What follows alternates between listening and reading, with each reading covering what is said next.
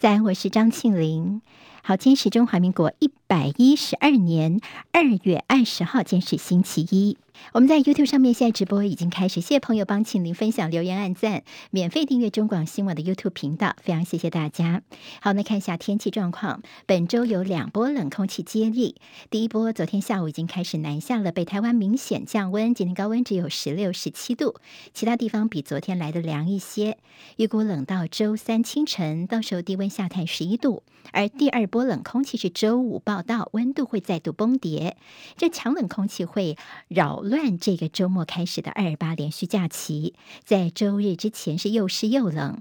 这在菲律宾海面的热带扰动发展条件差，所以形成台风的几率应该不高。要特别留意的是，东北季风夹带着境外污染物影响台湾。气象局局长郑明典在脸书提醒，严重的境外移入空污从昨天晚上开始，持续到今天，记得要关好门窗，而且呢，不要外出去淋雨。环保署提醒，包括大员、古亭、基隆、万里、观音、新北的树林、富贵角、朴子跟屏东琉球地区、金门地区，现在是红色警示哦，所以所有的族群最好都减少在户外活动。土耳其跟叙利亚边境七点八强震，两广死亡超过四万六千人，失踪难以估计。世纪强震发生第十四天，除了受损最严重的两个省，现在其他地方的搜救工作都算是结束了。这次地震造成一百万人无家可归，经济损失高达数十亿美元。美国国务卿布林肯他访土耳其，还特别搭了直升机去了解一下灾情，并且承诺要再提供一亿美元的人道救援。另外，土耳其也成立了地震犯罪调查局，追究不合格的建商。目前已经确定四百三十人嫌疑重大。逮捕或拘留了两百五十八人。乌俄战争即将满一周年，布林肯受访，他表示说，中国正在考虑向俄罗斯提供武器用于战争，所以他警告北京当局，任何对俄罗斯的供应都会造成严重的问题。台湾灯会在台北昨天晚上正式的画下句点，今年的参观人数突破了一千两百万人次，创下了历年纪录。明年要交棒给台南市，而预计场地会在台南高铁特定区。粉红超跑苗栗通宵白沙屯拱天宫妈祖徒步南下北港进香，回程急行军，预计在今天下午四点返回拱天宫。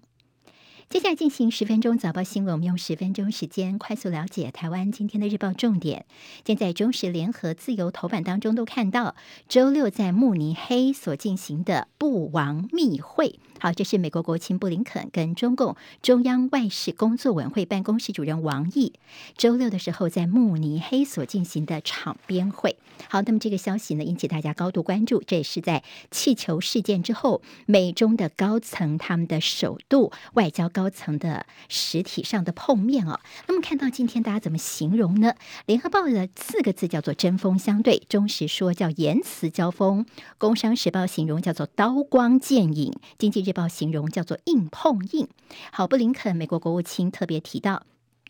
气球进入美国领空是不负责任的行为，绝对不能够再发生，并且警告中国大陆方面不要提供物资来支援俄罗斯的军队。好，王毅呢，则是就气球事件要求美方解决滥用武力给中美关系造成的损害，并且说呢，美方如果执意扩大事态，中方必定会奉陪到底。好，新华社的报道还特别提到，这次呢，这个碰面主要是美国方面所提出来的要求的。王毅呢是应邀来跟布林肯碰面的，两个人的会谈当中呢，并没有提到要不要重启布林肯之前延后的这访华、这访问中国大陆之行哦。那么当然的，这次的整个事件似乎在中国大陆的角度觉得这是一个政治闹剧。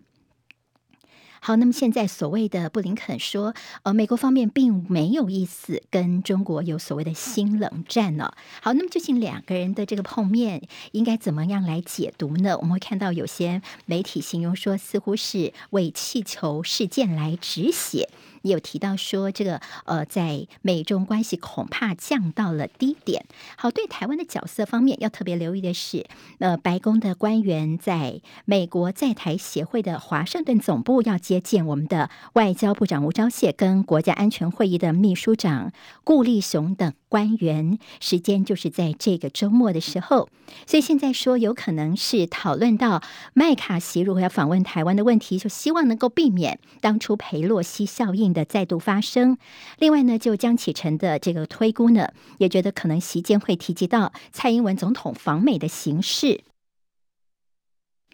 好，这次为什么可能会引起大陆的这边跳脚呢？因为这是我们这样相关的外交啦，还有国安的官员进入大华府地区。好，这中间是有些呃意涵要留意的，所以到时候中共方面恐怕是会激烈的抗议。好，今天在中时的头版当中会看到这个消息。好，就是今天开始室内口罩令的松绑。好，那么这个消息呢，主要是大家在戴了口罩。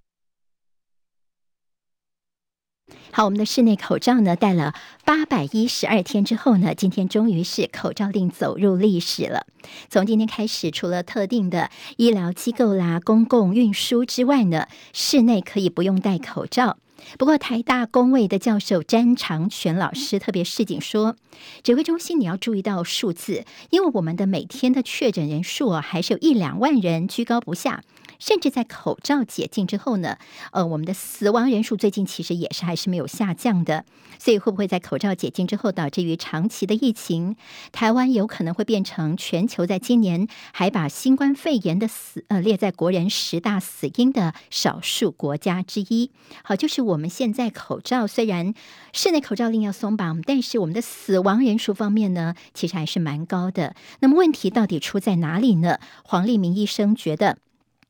主要就是因为我们的六十岁以上还有慢性病、免疫力低下的族群的疫苗的接种率不够高，是这波死亡数快速上升的主要原因。好，第一波的室内口罩令的解禁从今天开始，而在接还要观察的是二二八的连续假期对疫情的影响。如果整个状况 OK 的话，我们大概三月六号就是第二批，就是校园呢口罩令也是可以松绑的。好，那么所谓的口罩令松绑，当然我们刚刚提到的几个情境，可能大家还是场所要带之外呢，一些特殊情境，比如说你自己有些发烧症状，家里有五岁以下的幼儿，免疫低下的人，或者是人潮聚集的地方，年长者没有打三剂疫苗的，都建议来佩戴。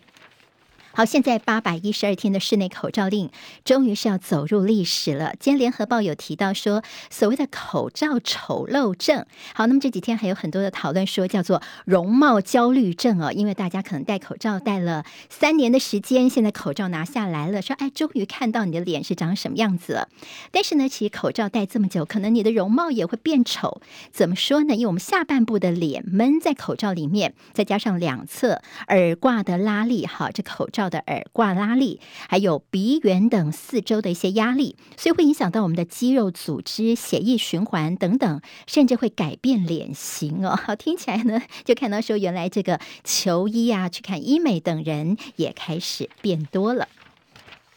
现在联合报头版二会提到，现在非常红的一个就是 Chat GPT，这个算是呃一个呃聊天机器人哦，但是他说冲击到大学考招的公平性。好，如果您最近有玩过这个 Chat GPT 这个聊天机器人，真的是非常厉害哦。那它呢可以很有逻辑的，那么把写出一篇文章出来。那么现在呃这个礼拜大学的这个成绩就要公布了，接下来就进入了呃二阶啦，包括要写一些笔。呃，一些你的呃甄选资料等等一些自传，好，那么会不会有的人就找这个聊天机器人来帮他写呢？这高中学习历程档案的新的挑战哦，学校方面怎么样来辨识说这是其实不是自己写的，是靠这种聊天机器人去代笔出来的呢？所以呢，学校要查出来其实不是这么容易哦，因为发现说有些学生呢，可能文笔不是那么通畅，结果这个聊天机器人写的比自己还加更加的精湛，更加的完整。所以呢，现在呢，怎么样来维持书审的公平性，非常大的挑战。好，那么其实我们看到了香港大学方面了，这边有学，呃，香港的学校是禁用 Chat GPT。我们的大学方面，像台大说，呃，可能当然禁也不容易，我们会教学生怎么样正确使用。清大要成立专业小组来研究，而阳明交大由师生共同来定规范。好，招联会说呢，如果用 AI 代笔学习档案的话呢，大学的做法就是你可能接下来就是加强二阶的笔试或口试。好，这个部分呢，就是这个聊天机器人可能并没有办法帮得上忙的。好，今天在中国时报头版有提到是工商团体呢，他们今天要见蔡总统提建言，将聚焦在经济战略、还有两岸国防市场等六大议题，特别关心是台湾的用电问题，希望政府能够检讨能源政策。好，陈宗彦呢，这位前行政院的发言人，他被曝十一年前呢，他的疑似接受厂商的性招待。好，那么这中间有没有乔事情啊、对价关系等等？好，这个事情呢，今天我们看到在自由跟忠实的角度比较，把这个陈宗彦的这个事情呢，可能跟检方之间的一些纠纷有关系哦。就是有个检方呢，他是检察官，他涉嫌这个有点违法监听他的其他检察官的同事进。这个酒店的情形，那么另外呢，连带的就查到监听到了陈宗艳的这个什么小云有空吗？好好，那么这样的一个呃所谓的性招待找就招妓的问题哦。今天在中呃联合报呢提到是说这个性招待方面，虽然陈宗彦第一个他是赖系的，就赖清德的子弟兵的身份，形象非常的清晰鲜明哦。受伤的不只是副总统赖清德，连带的也伤到了蔡英文的才刚刚任命的新阁揆陈建仁，而蔡陈体制才刚刚上路就蒙尘，也让整个民进党陷入了愁云惨雾。好，那么其实看到最近在绿营的内部的一个声音哦。那么慢慢把大家主导说，哎，这个事情哦，呃，不会是我们台南市政府有什么样的一个包庇哦？因为这是马政府的执政时候，如果单单是一个台南市政府来包庇，怎么可能做得到呢？甚至在绿营呢？他们也特别告诉大家说，这是剪掉刻意把监听的这个译文哦，好，这逐字呢，到底对话内容是什么，把它泄露给其他的一些阵营哦。所以说，爆料者是不是就是法律圈的圈内人呢？这爆料真的不像派系恶斗吗？那么，是不是所谓的这个赖清德的三支箭对向了英系之后，英系的一个反扑呢？但现在有政治方面的一些联想，有这检察官内部呢，是不是有一些呃，把个人刻意把资料给流出来，而这样的举动呢，其实呢可能会造成一些政争在绿营当中。因为赖清德是不是还是能够这么的独尊一尊呢？在二零二四就真的是赖清德吗？那么限制二零二四也是现在民进党内的茶壶里的风暴了。在国民党内呢，这两天一个大新闻就是所谓的大局条款。好，大局就是大局为重的大局哦。这大局条款的内容呢，可能似乎是建制很多想要在今年这从市议员的身份呢，往立委方面来争取党内初选的，像是徐小新等人呢。所以呢，现在所谓的大局条款，新生代议员跳脚。好，那么他的意思就是说，如果你 A 跟 B 哈，那么两个人的如果 A 的民调领先 B，那 A、B 都领先他们的可能潜在对手 C 的话呢，即便是 A 领先的比较多，那么但是呢。他可能会优先给现任，甚至说现在身上没有其他公职的人，也就是呢，那个领先比较少的呢，可能如果他是现任的话呢，他反而是可以被保障的。这就是所谓这两天吵吵吵得很厉害的大局条款哦。那那国民党现在呢，发言人出来说，哎，没有这回事啊，没有这个东西啦。那么是不是已经传出来就会破局了呢？还是有人在测风向呢？昨天看到徐巧芯说他自己在外面打拼哦，包括现在的这个陈宗彦事件，他其实也着。力非常多，但他没想到呢，家里面的人呢，似乎是想办法在卡自己，他觉得好像自己回家反而被家暴了。那么他觉得说，难道要一个比较公平公开的初选有这么难吗？好，昨天上一些政论节目时候还一度哽咽。那么徐巧芯也说呢，他会做出，如果呢确定是这么无理不公的话，他会做出属于自己的选择。好，那么现在在民国民党方面新生代议员的跳脚，今天在中同时跟联合都有比较大幅的报道。好，苏贞昌的首度表态要挺赖清德选总统。好，那么这昨天一个场合当中，他们两个人的碰面。自由时报今天在头版头条会提到，是在我们的石崇良，这是健保署长接受访问的时候提到的是这药品的这个呃所谓的部分负担的新制，门诊药品部分负担新制呢，大概急诊啊等等，大概最快四月份就要上路了。但是身心障碍中低收入户总共一百三十四万人呢。他们的药价部分并不会被调整。《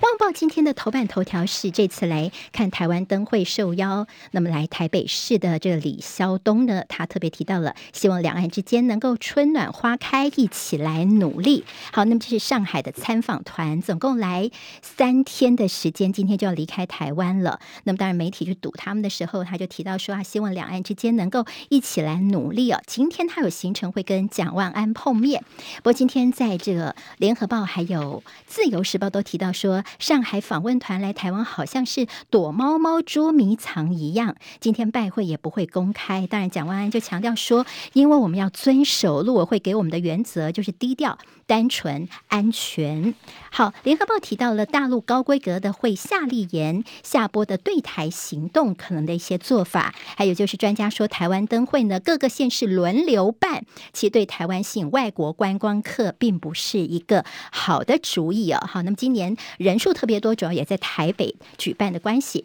工商时报头版头条，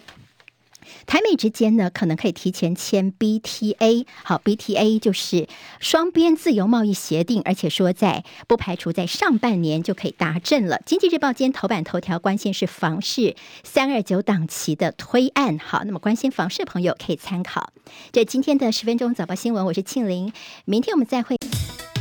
今天台湾各日报最重要的新闻都在这里喽，赶快赶快订阅，给我们五星评价，给庆明最最实质的鼓励吧，谢谢大家哦。